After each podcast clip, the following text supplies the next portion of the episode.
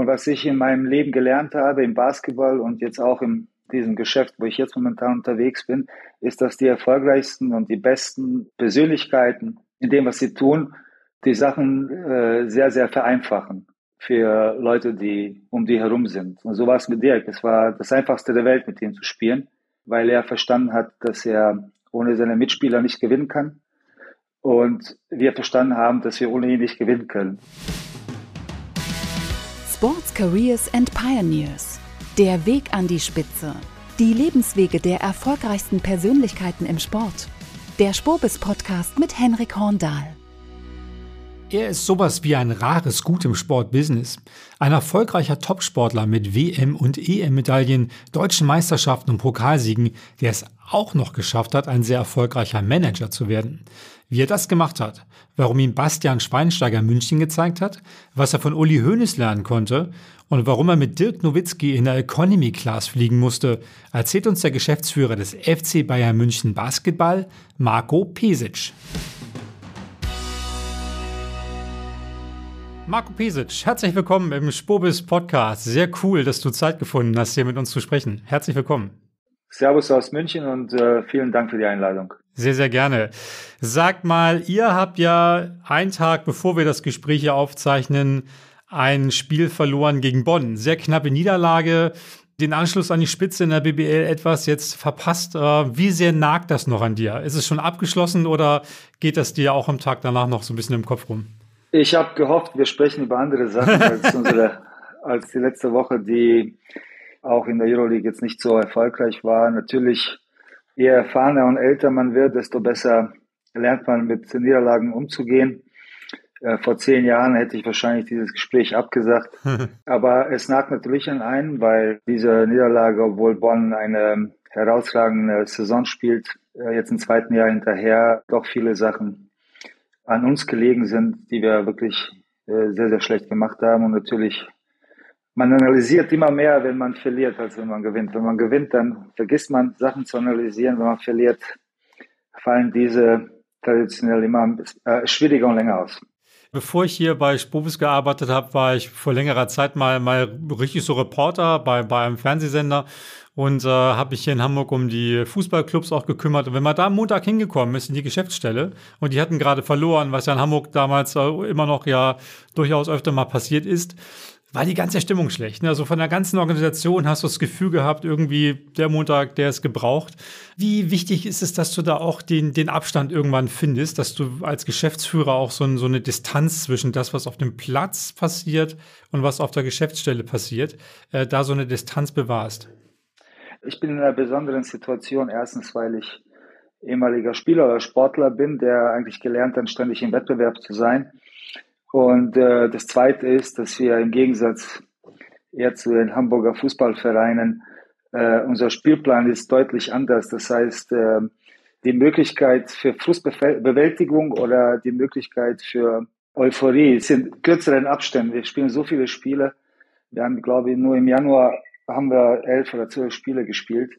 Man muss lernen, äh, dass äh, Sieg oder Niederlage nicht das operative Geschäft, vor allem wenn man mit den Mitarbeitern umgeht, nicht so doll beeinflusst. Ähm, ich glaube, ich habe da eine gute Mitte gefunden mittlerweile, aber ich muss schon sagen, früher, als ich angefangen habe, war es deutlich schwieriger. Kann mir vorstellen. Wir reden über das ganze Geschäft Basketball, über den FC Bayern Basketball reden wir gleich nochmal ganz, äh, ganz genau. Aber erstmal wollen wir dich ja als Person auch ein bisschen kennenlernen. Und ähm, du bist ja im Alter von neun, wenn ich das richtig sehe, ähm, nach Deutschland gekommen, 1987. Dein Vater war damals Bundestrainer. Das stelle ich mir ganz lustig vor, wenn, wenn der eigene Vater Bundestrainer ist, äh, wie ist das als Kind? Also, also ist der dann, hat er, hat er sehr viel auf dich geguckt, dass du auch Basketball spielst? Hat er richtig getrieben oder wolltest du das gerne? Wie war das? Nein, überhaupt nicht. Also meine Mutter war auch eine erfolgreiche Basketballspielerin, bis sie mich bekommen hat. 1976 und äh, dann hat sie hat sie entschieden, sich mehr um, um äh, mich und dann später um meine Schwester zu kümmern. Das heißt, ich komme ja aus einer Basketballverrückten Familie und äh, ich bin eigentlich von Anfang an sozusagen in diese Sportart äh, reingeboren worden, aber meine Eltern haben zu keinem Zeitpunkt, weder als ich in dem Alter war, wo Kinder oder wo Jungs sich entscheiden, welche Sportart sie am liebsten mögen oder welchen Verein sie am liebsten unterstützen, noch äh, später als ich Profi war und heute sowieso, haben nie diesen Einfluss auf mich ausgeübt. Wahrscheinlich, so wie ich mich kenne, wenn sie das getan hätten, wäre ich wahrscheinlich Rechtsanwalt geworden, hätte nicht den Sport getan oder irgendwas anderes.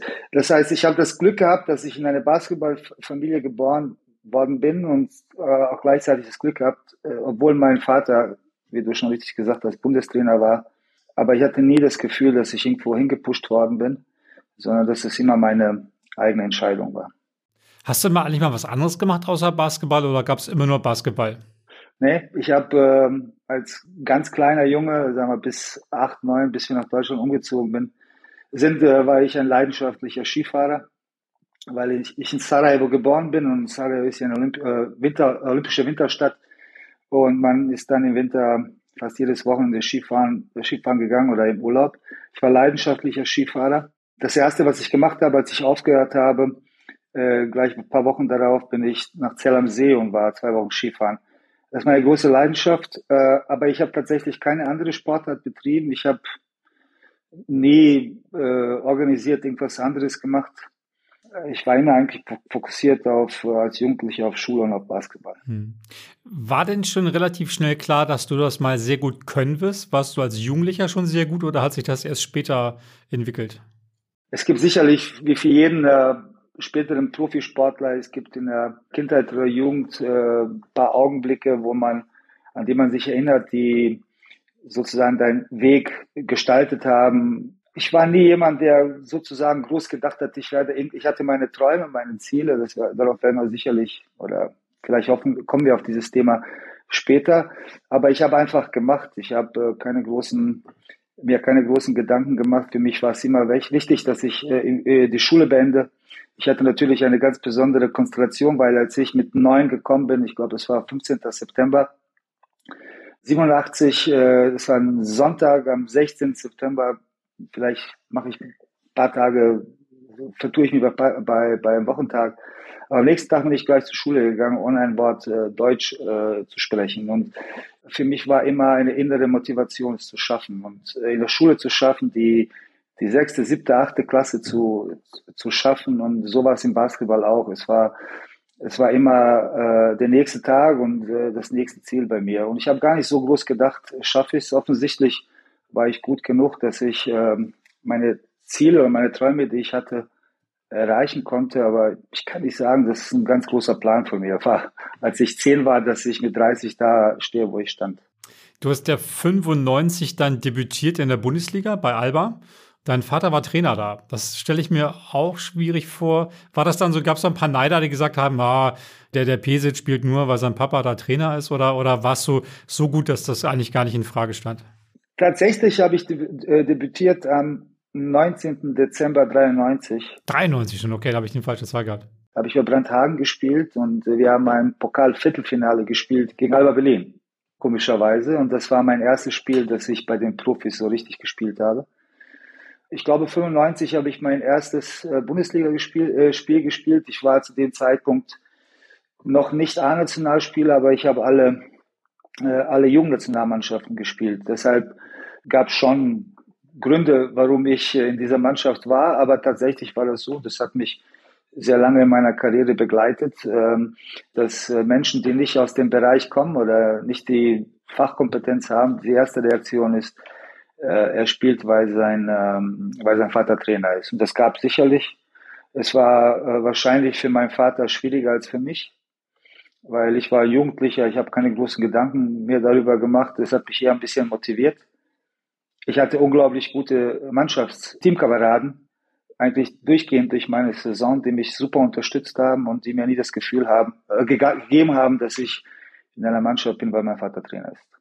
Obwohl ich muss sagen, wenn ich mir vorstelle, ich habe mal ganz gut Tennis gespielt, wenn, wenn mein Vater mal Trainer gewesen wäre, das hätte ich, glaube ich, nicht gut gefunden, weil ich immer gesagt hätte, ach komm, Papa, aber gut, dein Vater war immer Nationaltrainer und Bundesliga-Trainer. Ja.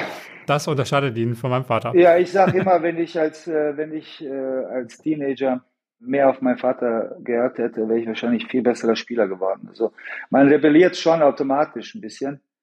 Natürlich gibt es Unterschiede zwischen Einzelsportarten und Mannschaftssportarten. Da ich glaube, Einzelsportarten ist noch schwieriger, weil man nur eins, eins zu eins ist mit dem Trainer.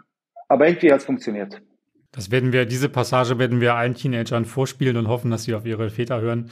Das wäre sehr gut. Genau. Du hast ja später dann, du hast ja ganz lange dann auch in der Nationalmannschaft gespielt, in der Deutschen und äh, große Erfolge. WM Bronze, EM Silber ist ja für eine deutsche Mannschaft außer, außergewöhnlich. Größten Erfolge, die es jemals gegeben hat. Und du hast ja mit der Lichtgestalt im deutschen Basketball zusammengespielt, Dirk Nowitzki. Wie war das, mit dem zu spielen? War das, äh, war das eher am Anfang eine Last, weil man dachte, oh Gott, der Nowitzki spielt mit, das, das dürfen wir nicht verlieren? Oder war, hat das irgendwie eher beflügelt? Hat man sich an dem hochziehen können? Ja, Dirk ist Jahrgang 78, ich bin Jahrgang 76 und wir sind sozusagen äh, diese gesamte Generation, die silberne, silberne Basketballgeneration so wird sie genannt. Die Goldene ist die, die 93 Europameister geworden ist. Äh, wir sind ja alles sozusagen mehr oder weniger im, äh, zur gleichen Zeit als Spieler gereift. Und äh, deshalb war es war sehr, sehr einfach. Es war, Dirk war auch keiner, der, der große Stahlrühren hatte, weder damals noch vor 20 Jahren noch heute. Und was ich in meinem Leben gelernt habe, im Basketball und jetzt auch in diesem Geschäft, wo ich jetzt momentan unterwegs bin, ist, dass die erfolgreichsten und die besten Persönlichkeiten in dem, was sie tun, die Sachen äh, sehr, sehr vereinfachen für Leute, die um die herum sind. Und so war es mit Dirk. Es war das Einfachste der Welt, mit ihm zu spielen, weil er verstanden hat, dass er ohne seine Mitspieler nicht gewinnen kann. Und wir verstanden haben, dass wir ohne ihn nicht gewinnen können.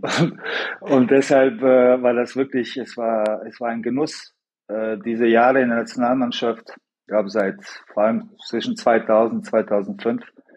Man hat äh, kaum erwartet, wann, die, wann man von dem Verein zur Nationalmannschaft geht und dort äh, die Zeit zu genießen. Das war toll. Hm. Das ist ein guter Punkt, den du sagst, weil das ist ja auch so, ist ja manchmal auch im Geschäftsleben so, dass man, dass man irgendwo so den, den, den Überflieger hat und ganz viele, die drumherum sind. Und ich dachte, ich bin halb Schwede, deshalb habe ich immer sehr, sehr viel die schwedische Nationalmannschaft geguckt. Und äh, als Slatan Ibrahimovic in seiner besten Zeit war, gab es leider nicht so viele andere gute schwedische Spieler. Und wenn man sich die Spiele angeschaut hat, immer wenn die keine Ahnung mehr hatten, haben sie halt irgendwie auf den Langen in der Mitte gespielt und da standen mal schon fünf Leute rum. Insofern waren die dann eigentlich gar nicht so erfolgreich. Also eigentlich haben die keine nie große Erfolge mit Ibrahimovic gemacht, obwohl es einer der besten Spieler der Welt war. Aber es ist ja interessant, was du sagst, dass dann der, der, der große Star sich dann aber auch ähm, integrieren muss und keine Allüren haben darf. Wie hat Nowitzki das gemacht? Also wie, wie hat er auch mal irgendwie eine Runde ausgegeben oder, oder war der einfach ganz normal wie immer oder wie hat er sich da eingegliedert? Ich habe ihn nicht einmal erwischt, dass er irgendwas Besonderes sich äh, herausgenommen hat. Er war wie wir alle auf dem Doppelzimmer, er ist wie wir alle Economy geflogen, äh, ist nicht einmal Business geflogen. Er, wie alle anderen hat er die gleichen Klamotten angehabt. Er war sehr, sehr diszipliniert, hat sich in alle Teamregeln gehalten, wie jeder, wie jeder andere. Und deshalb gab es überhaupt nie eine Diskussion. Äh, man kennt aus anderen Ländern äh, im Basketball äh, auch Beispiele, wo sehr, sehr erfolgreiche äh, europäische NBA-Spieler sich vieles rausgenommen haben. Er nicht. Ich glaube, das kommt, äh, wenn man seine Eltern kennt, dann weiß man, warum er so ist, wie er ist. Natürlich fragen Leute nicht nur mich, sondern auch andere meiner Teamkollegen von damals. Aber man kann, man muss einfach sagen, er war ganz einfach ein Teammitglied wie das andere, der fast äh, unmenschliche Qualitäten als Basketballer hatte. Und so kann man ihn am besten charakterisieren. Du bist selber sechsmal deutscher Meister geworden, sehr erfolgreiche Karriere.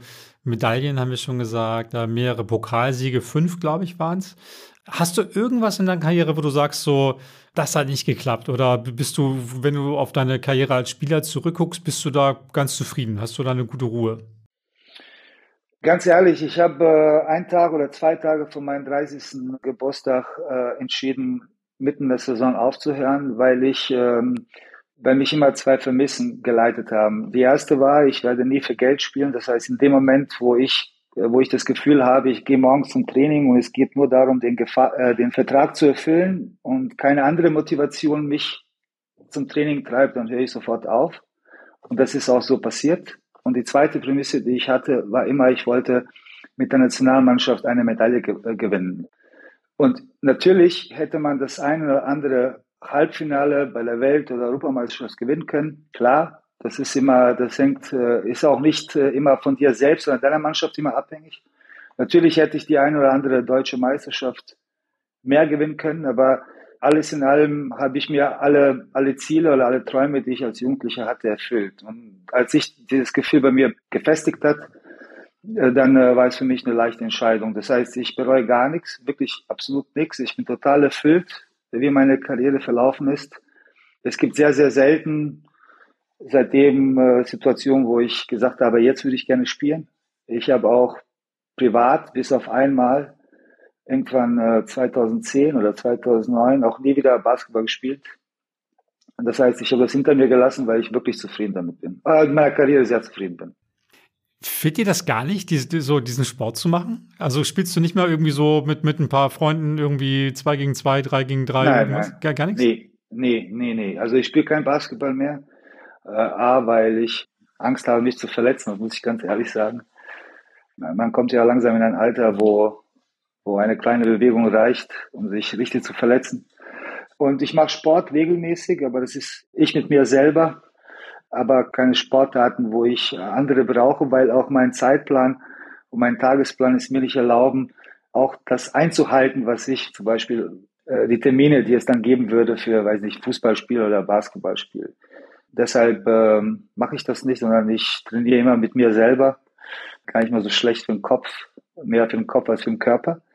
Aber das reizt mich überhaupt nicht. Also du hast eben gesagt, Geld hat dich nicht getrieben, es war kein Treiber für dich. Was hat dich denn getrieben? Also weil, weil auf deinem Niveau muss man ja auch unglaublich viel arbeiten, sehr viele Würfe machen, sehr viel Training machen. Was hat dich angetrieben? Weil jeder, der Sport macht, weiß ja, ein Tag ist super, macht richtig Spaß, da hat man ein gutes Gefühl, aber, aber am nächsten Tag dann sind die Beine schwer. Also was hat dich an diesen schwierigen Tagen angetrieben, trotzdem hart weiterzuarbeiten? Ich habe von meinem Elternhaus vieles mitbekommen. Eine Sache, die ich mitbekommen habe, ist, wenn du etwas machst, dann machst du richtig und zwar 100 Prozent und mach nicht 50 Sachen gleichzeitig. Und äh, das ist äh, etwas, was ich als, als Jugendlicher mitbekommen habe und das ich versuche bis heute so, so durchzusetzen. Und was mich getrieben hat, ist dieses Messen mit anderen, mit nationalen und internationalen Gegner, Gegnern und Sachen zu erreichen, die vielleicht sogar unmöglich schienen. Und das war immer mit der Nationalmannschaft war das äh, immer ein, ein Kampf an der Grenze von äh, wir haben keine Chance bis wir überraschen jeden. Es gab nie so richtig die Mitte. Und als Kind hatte ich mein Vater damals immer, äh, der war auch, bevor er nach Deutschland gekommen ist, äh, Nationaltrainer der Jugendnationalmannschaft von Jugoslawien. Und ich war, die haben alles gewonnen. Die haben in drei Jahren kein einziges Spiel gewonnen, sind zweimal Europameister, einmal Weltmeister geworden. Da war ich immer als Balljunge und als äh, Wasserträger dabei. Und mein Traum war es immer, so wie die, einmal im Sommer am Podest zu stehen und, ähm, und eine Medaille zu gewinnen. Und tatsächlich 2002 in Indianapolis, als wir die Medaille gewonnen haben, rechts neben mir stand mein Vater, der Gold gewonnen hat mit Jugoslawien und ein, Vlade Divac, ein bekannter NBA-Spieler, der damals zu dieser Generation, als ich Kind war, dazugehört hat. Und da haben sich alle meine, äh, sozusagen, alles, was ich als Kind geträumt habe, hat sich erfüllt. Ja. Deswegen sage ich, ich bin zufrieden, erfüllt mit dem, was ich als Spieler erreicht habe. Du hast ja, während du gespielt hast, schon angefangen mit einem Studium, das du dann später abgeschlossen hast. War da dir schon klar, dass du weiter im Basketball tätig werden willst, dann als Sportmanager oder als Manager oder Sportdirektor oder was auch immer? Nee, das nicht. Also das kann man auch schwer planen, da muss man ganz ehrlich sein. Was ich hatte, ich hatte sehr viel Glück, dass während meiner Karriere ich viele gute Leute um mich gehabt habe. Ich rede nicht von Beratern, sondern Leute, die also nicht mein persönlicher Berater, sondern Leute, die ich kennengelernt habe, die mir viele kluge Sa Sachen mitgegeben haben. Mir war eine Sache klar, da, da ich mein ganzes Leben im Basketball war und jetzt auch praktisches Wissen angesammelt habe als Nationalspieler, dass ich da eigentlich ziemlich viel überblicken kann. Was mir gefehlt hat, war theoretisches Wissen.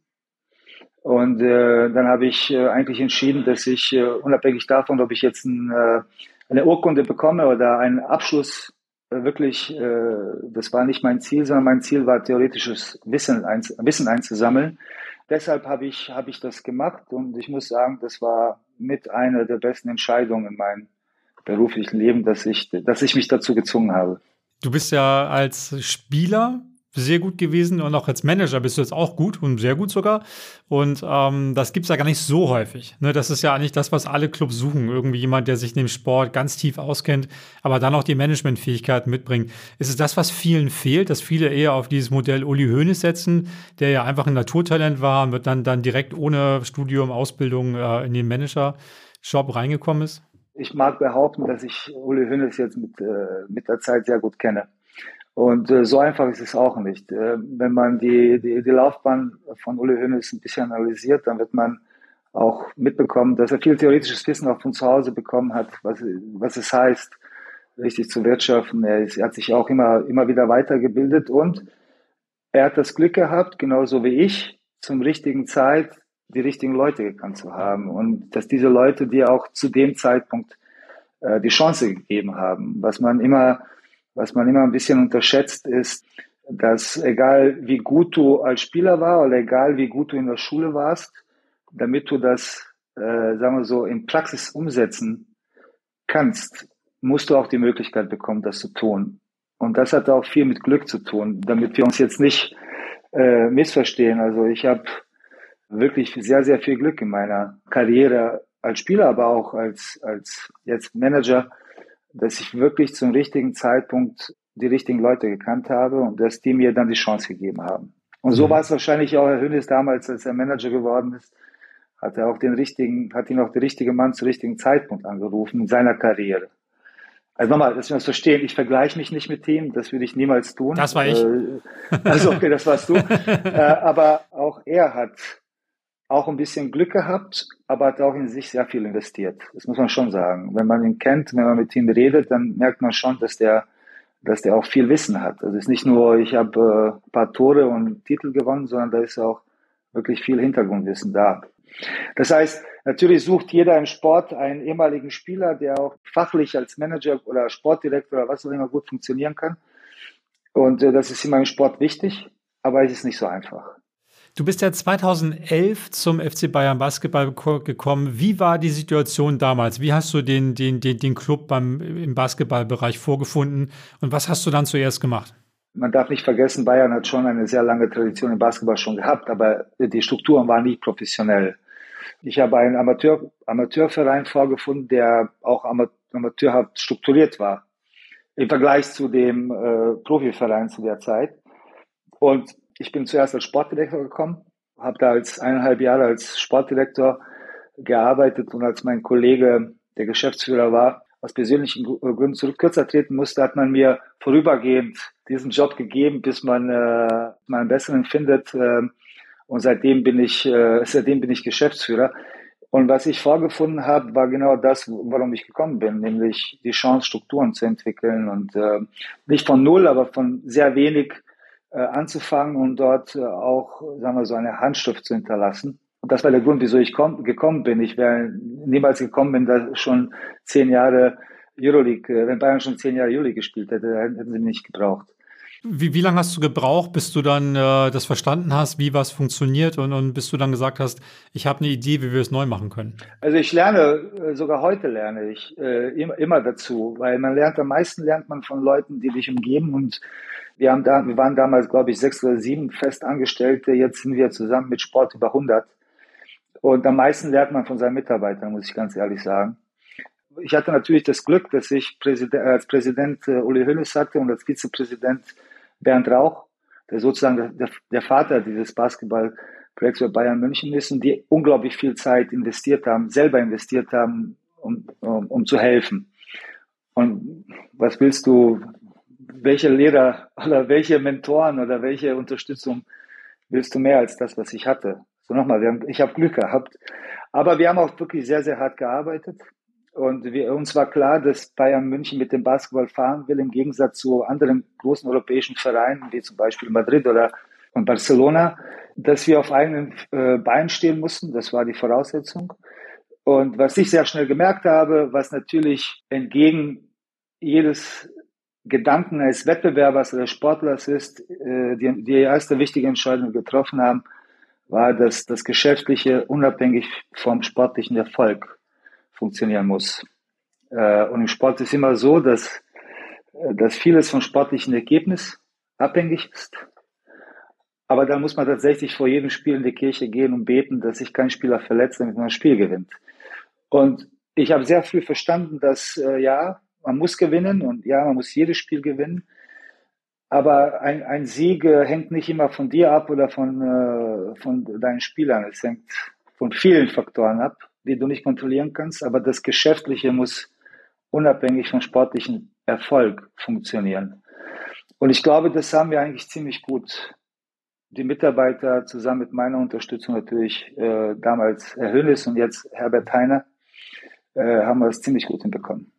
Wie ist denn die Zusammenarbeit mit dem FC Bayern Fußball? Du hast ja selber gesagt, Hönes war so eine Art Mentor für dich, der dir geholfen. Hat man ja öfter gesehen, dass Uli Hoeneß da noch, oder ich glaube, ist immer noch da, dass er auch mal Basketballspiele guckt, an der ersten Reihe sitzt. Ich glaube, Basti Schweinsteiger war auch mal da. Man sieht ja mal die Fußballer, die dann zugucken. Aber wie ist diese Verbindung Basketball, Fußball? Wie, wie profitiert ihr voneinander? Also tatsächlich sind wir zwei unterschiedliche Firmen. Die, die Fußballer sind eine AG und wir sind eine GmbH. Und die Voraussetzung damals, äh, es gab zwei Voraussetzungen 2010, als entschieden worden ist, Basketball zu professionalisieren. Die erste war, dass man eine Mitgliederumfrage gemacht hat. Bayern damals, ich glaube, zu dem Zeitpunkt 180.000 Mitglieder. Äh, heute sind es etwas über 300.000. Herr Hönes oder das Präsidium wollte unbedingt wissen, hat man die Unterstützung der Mitglieder? Um dieses Projekt äh, nach vorne zu pushen. Und äh, die Umfrage hat etwas äh, um die 80 Prozent Unterstützung äh, zugesichert. Das war der erste Schritt. Der zweite Schritt war die finanzielle Unabhängigkeit. Das heißt, dass man selbst alles erwirtschaften muss und so weiter. Und natürlich ist das auf den ersten Blick, fragt man sich ja, warum. Die sollen halt ein bisschen ein paar Millionen rüberschieben, die haben doch so viel, ja. Auf den ersten Blick ist es so, aber auf den zweiten Blick war das die beste Entscheidung, die das Präsidium damals getroffen hat, weil sonst hätten wir diese Strukturen nicht äh, unabhängige Strukturen. Was will ich damit sagen? Wir hängen überhaupt nicht vom Fußball ab. Das heißt, weder finanziell noch von den Sponsoren ist das ganz klar getrennt. Wo wir profitieren, und ich glaube mittlerweile auch die Fußballer von uns, ist reger äh, Austausch im Bereich Merchandising, im Bereich Marketing, äh, im sportlichen Bereich, die äh, medizinische Abteilung, äh, Athletikabteilung. Das ist wirklich ein reger Austausch. Immer wenn wir was brauchen, wissen wir, wo wir anrufen können. Andersrum sowieso. Das heißt, es gibt Austausch, es gibt viele, viele gemeinsame Sachen, die wir, die wir versuchen zu machen, gemeinsame Aktionen, vereinübergreifend mittlerweile auch mit einer sehr gut organisierten Fußballabteilung der Frauen. Aber am Ende des Tages sind wir auf uns alleine gestellt. Und ähm, ich bin sehr davon, äh, mich äh, zu beschweren, dass es eigentlich besser sein könnte, sondern eigentlich ist es sehr, sehr gut und so wie es sein sollte. Es gibt so eine schöne Anekdote, vielleicht kannst du mal erzählen, als du neu angekommen bist, dass du äh, eine Stadtführung von Bastian Schweinsteiger bekommen hast. Was ist da passiert? Ich bin gekommen nach München und ich war noch nie in München, weil München hat nie eine Basketballmannschaft gehabt. Das Einzige, was ich von München, München kannte, war der Münchner Flughafen, also sozusagen als Umsteigeoption. Und da bin ich gekommen und ich hatte, wusste nicht, wo ich wohnen soll. In dem Sommer sollte mein Sohn eingeschult werden. Die haben mir eine kleine Wohnung in der Nähe von der Siebener Straße gegeben. Damals, zu dem Zeitpunkt, gab es den Audidom noch nicht. Und dann klingelt es äh, eines Nachmittags bei mir an der Tür und dann, und dann war Steffen Hamann, der ehemalige Spieler von uns, gesagt, komm runter und ich bin hier mit einem Freund, wir zeigen dir ein bisschen die Stadt. Und dann setze ich mich vorne hin, da sitzt neben mir Schweinsteiger. Und das muss man sich vorstellen, das ist 2000, 2011, da war Basti natürlich sozusagen auf der Höhe seines, seines äh, Fußballerdaseins. Und er ist tatsächlich drei Stunden mit mir durch die Stadt gefahren, hat mir verschiedene Bezirke und Stadtteile gezeigt, hat mir Restaurants gezeigt und so weiter, dass ich zu einem Zeitpunkt gedacht habe, es versteckte Kamera. Weil ich kannte ihn nur aus dem Fernsehen, ich kannte ihn persönlich nicht, aber er hat sich tatsächlich wirklich drei Stunden Zeit genommen, um irgendeinen Typen da, der jetzt aus Berlin Basketball irgendwie Sportdirektor sein wollte, die Stadt zu zeigen. Was mir das gezeigt hat, war, und das war wie so, ein, so eine Schnellinfusion an Bayern, Bayern DNA. Das heißt, wenn man einmal in, äh, zur Bayern-Familie gehört, gehört man 100 Prozent dazu und da hat man auch die Verpflichtung, jeden Neuen, der dazukommt, genauso zu empfangen, wie mich Basti Schweinsteiger damals empfangen hat. Und von ihm habe ich auch sehr, sehr viel gelernt, weil er war nie gestellt. Basti war nie gestellt. Er war immer ähnlich wie Dirk Nowitzki. Ein sehr einfacher äh, Zeitgenosse oder ist immer noch ein sehr einfacher Zeitgenosse, der immer freiwillig Sachen gemacht hat. Also ich habe immer, meine Leute, ihr zahlt ihn doch, dass er zum Spiel kommt. Nee, wir haben nie einen Fußballer, vor allem Basti, nicht gezahlt, dass er zum Spielen kommt. Deshalb, er war eine ganz große Hilfe für die Basketballabteilung, aber vor allem für mich. Ihr seid dann ja auch sportlich und geschäftlich ja schnell erfolgreich geworden mit dem FC Bayern Basketball. Was glaubst du, welches Potenzial hat der FC Bayern Basketball? Ihr baut ja auch eine neue Halle jetzt, also nicht ihr alleine, aber ihr könnt bald eine neue Halle spielen. Was glaubst du, wohin kann es noch gehen? Wir sind ja mittlerweile auch Eigentümer, Miteigentümer der Euroleague. Einer von 13, was es noch natürlich erlaubt, äh, langfristig zu planen. Dazu kommt natürlich noch die neue Halle. Wir waren, wie ich finde, auf einem sehr guten Weg, bis die Pandemie kam. Und die Pandemie hat uns so ein bisschen aus den Gleisen geworfen. Und wir versuchen erstmal wirtschaftlich, klar, wie viele andere Vereine oder viele andere Geschäfte oder Geschäftsbereiche im Allgemeinen. Und wir versuchen uns jetzt ein bisschen ähm, uns wieder, wieder zu finden. Das haben wir, wie ich finde, geschäftlich oder vom, vom geschäftlichen, vom Businessbereich haben wir sehr gut hinbekommen. Sportlich sind wir nicht so konstant, wie ich mir das vorstelle. Daran müssen wir arbeiten. Aber eine Sache ist klar, sollten wir oder wenn wir in den SAP-Garten kommen, dann müssen wir sportlich auch deutlich konstanter werden.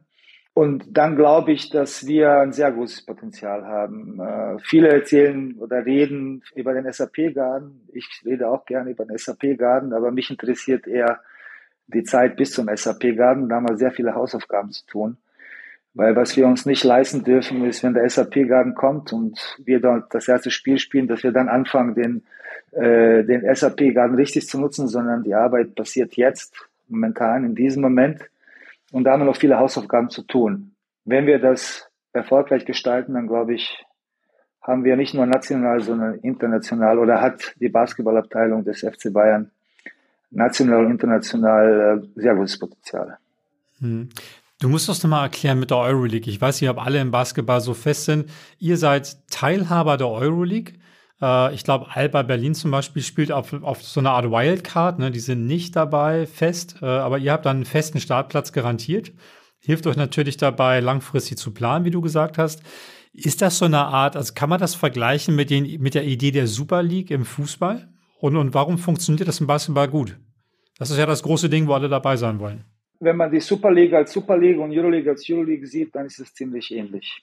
Aber auf der anderen Seite ist es total unterschiedlich, weil das Basketball-Ökosystem oder wie ich das gerne nenne, oder das Basketball-Umfeld, als die Euroleague entstanden, entstanden ist 2001, 2002, war so, dass die FIBA, äh, FIBA Europe sozusagen die UEFA äh, des Basketballs eigentlich kein Interesse hatte, einen äh, internationalen Wettbewerb äh, groß zu organisieren. Sie wollten sich ausschließlich auf Nationalmannschaften konzentrieren und da gab es eine eine Gruppe von Personen, die diese Juli gegründet hat und immer mit der Idee, dass es äh, äh, immer mit der Idee dessen ungefähr, was die Sup Super League im Fußball eigentlich als Idee hat, nämlich äh, nur ausgewählte Vereine, die in ihren Märkten oder aus ausgewählten Märkten, die dann in diesen Märkten äh, großes Potenzial, vor allem wirtschaftliches Potenzial haben, eigentlich ständig gegeneinander spielen zu lassen. Es gab 2015, 2016 gab es ein, äh, eine Änderung des Wettbewerbssystems, wo man entschieden hat, im Round-Robin-System zu spielen, nämlich jeder gegen jeden, so wie eine normale Liga.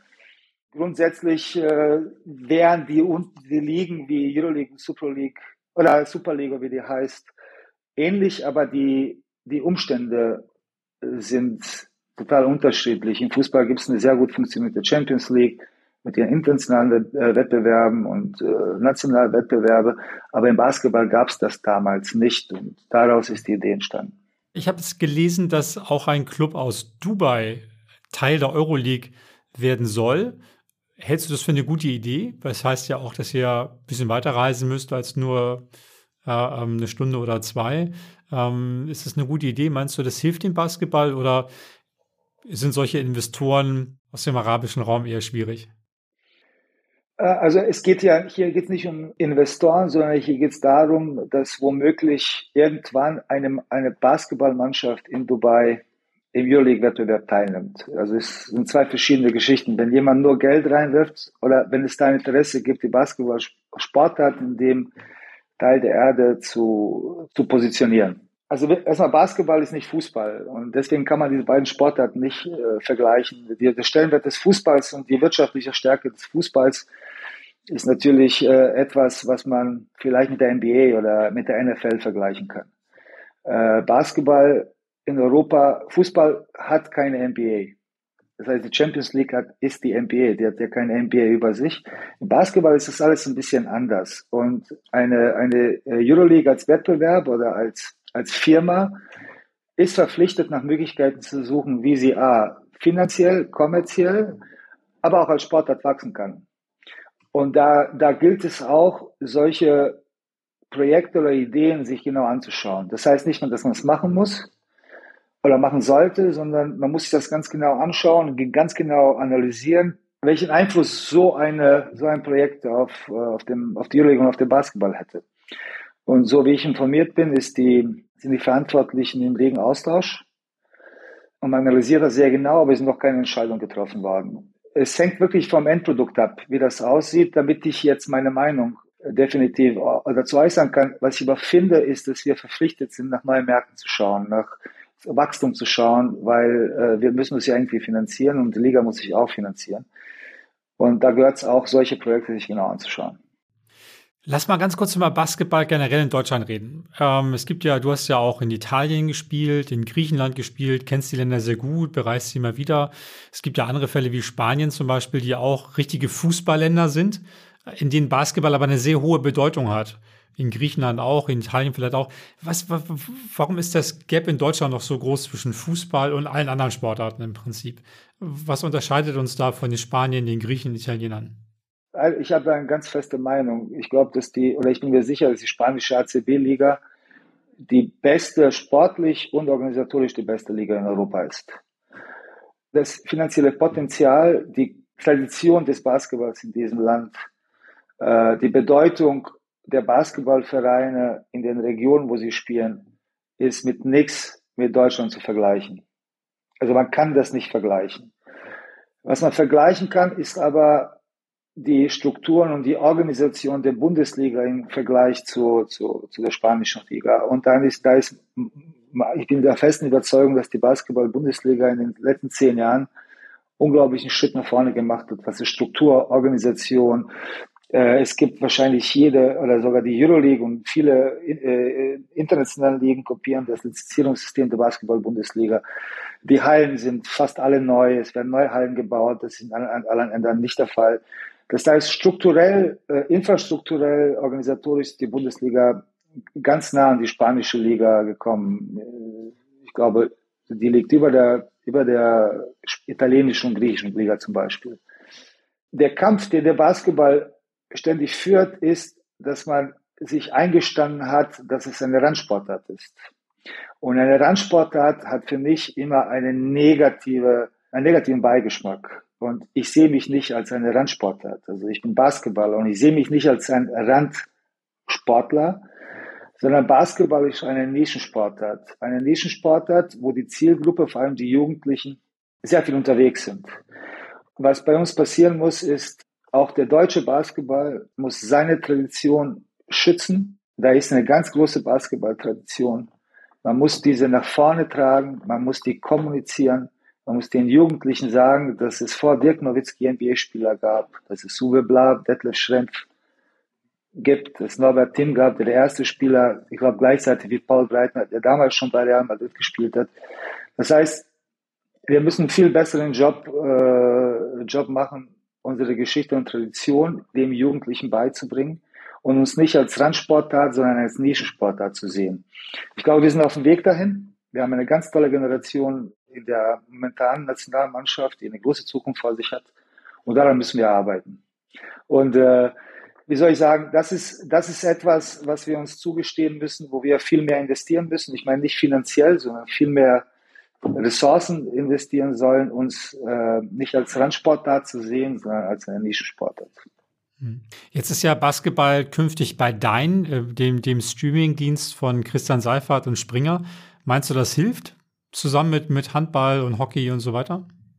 Also was erstmal schwer ist, äh, wenn ich das Produkt nicht in der Hand habe oder es, äh, es nicht sehen kann, ist es schwer, irgendwelche oder auch nicht fair, irgendwelche Erwartungen äh, zu definieren. Was auf jeden Fall große Erwartungen weckt und was mich sehr optimistisch macht, ist Christian Seifert als Person. Ich glaube, dass wir brauchen ja äh, auch wahrscheinlich auf dieser Plattform jetzt nicht groß über Christian Seifert äh, zu reden oder zu philosophieren. Aber wenn sich eine Persönlichkeit wie Christian Seifert dafür entscheidet, im Basketball Bundesliga zu investieren und die als etwas sieht, was, was großes Wachstumspotenzial auch nicht nur von, von Menschen, sondern vor allem auch Finanzen, äh, äh, wirtschaftlich hat, dann bin ich sehr froh, dass, äh, dass man diese Möglichkeit hat, auch mit Christian Seifert zusammenzuarbeiten. Super. Marco, wir sind fast am Ende. Die letzte Frage, die alle immer beantworten müssen, ist, was würdest du dir raten, wenn du dich treffen würdest als 20- und als 30-Jährigen? Was würdest du dem 20-jährigen Marco Pesic mit auf den Weg geben? Also ich gehe davon aus, dass ein Basketballspieler, der gerade dabei ist, seine Karriere zu entwickeln, viel mehr auf, ich hätte ihn geraten, viel mehr auf, äh, auf seine Trainer zu hören, sein Ego ein bisschen zur Seite zu stellen. Das wäre sicherlich das Erste, was ich ihm sagen würde. Und einem 30-jährigen Marco Pesic hätte ich gesagt, du bist genau auf dem richtigen Weg, bleib dabei. Super. Marco, vielen, vielen Dank. War sehr sympathisch, äh, sehr, sehr gutes Gespräch, finde ich, sehr viel mitgenommen. Vielen, vielen Dank, dass du heute unser Gast warst. Gerne, vielen Dank. Alles Gute, viel Erfolg für euch. Ciao. Ebenso, danke, ciao. Sehr cooler Typ, Marco Pesic. Mit dem wird man irgendwie gerne mal zusammenarbeiten, so ist mein Gefühl zumindest. Sehr authentisch, sehr bescheiden, dabei voller Energie und Leidenschaft für sein Projekt, den FC Bayern Basketball. Marco hat sehr oft erwähnt, dass er viel Glück hatte in seinem Leben. Das mag natürlich sein. Manchmal muss man ja einfach zur richtigen Zeit am richtigen Ort sein oder die richtigen Leute kennen. Aber man sagt ja auch, man braucht Steigbügelhalter, aber reiten muss man alleine und seit über zehn Jahren erfolgreich zu arbeiten, solide Strukturen zu legen und auf das Fundament noch so ein Haus zu bauen, das ist schon kein Glück mehr, sondern das zeugt ja von sehr großen Fähigkeiten, von viel Elan und von sehr guten Entscheidungen. Sehr hängen geblieben ist mir auch, dass er eine Vision hat, wohin es mal gehen soll, aber dabei nicht vergisst, im Hier und Jetzt zu sein und die unmittelbaren Aufgaben als Teil des Weges zu verstehen. Da denke ich, kann man sich auf jeden Fall viel abgucken und ich hoffe natürlich, dass euch das auch so geht. Aber ganz wichtig, dass ihr gerne zugehört habt. Ich freue mich auf die nächsten Folgen mit euch. Abonniert uns gerne auf den bekannten Kanälen, dann geht euch nichts durch die Lappen und ich freue mich auf ein Wiederhören mit euch. Bis bald. Tschüss. Das war der Spobis Podcast mit Henrik Horndahl. Sports Careers and Pioneers. Der Weg an die Spitze. Die Lebenswege der erfolgreichsten Persönlichkeiten im Sport. Der Spobis Podcast ist eine Produktion von Maniac Studios.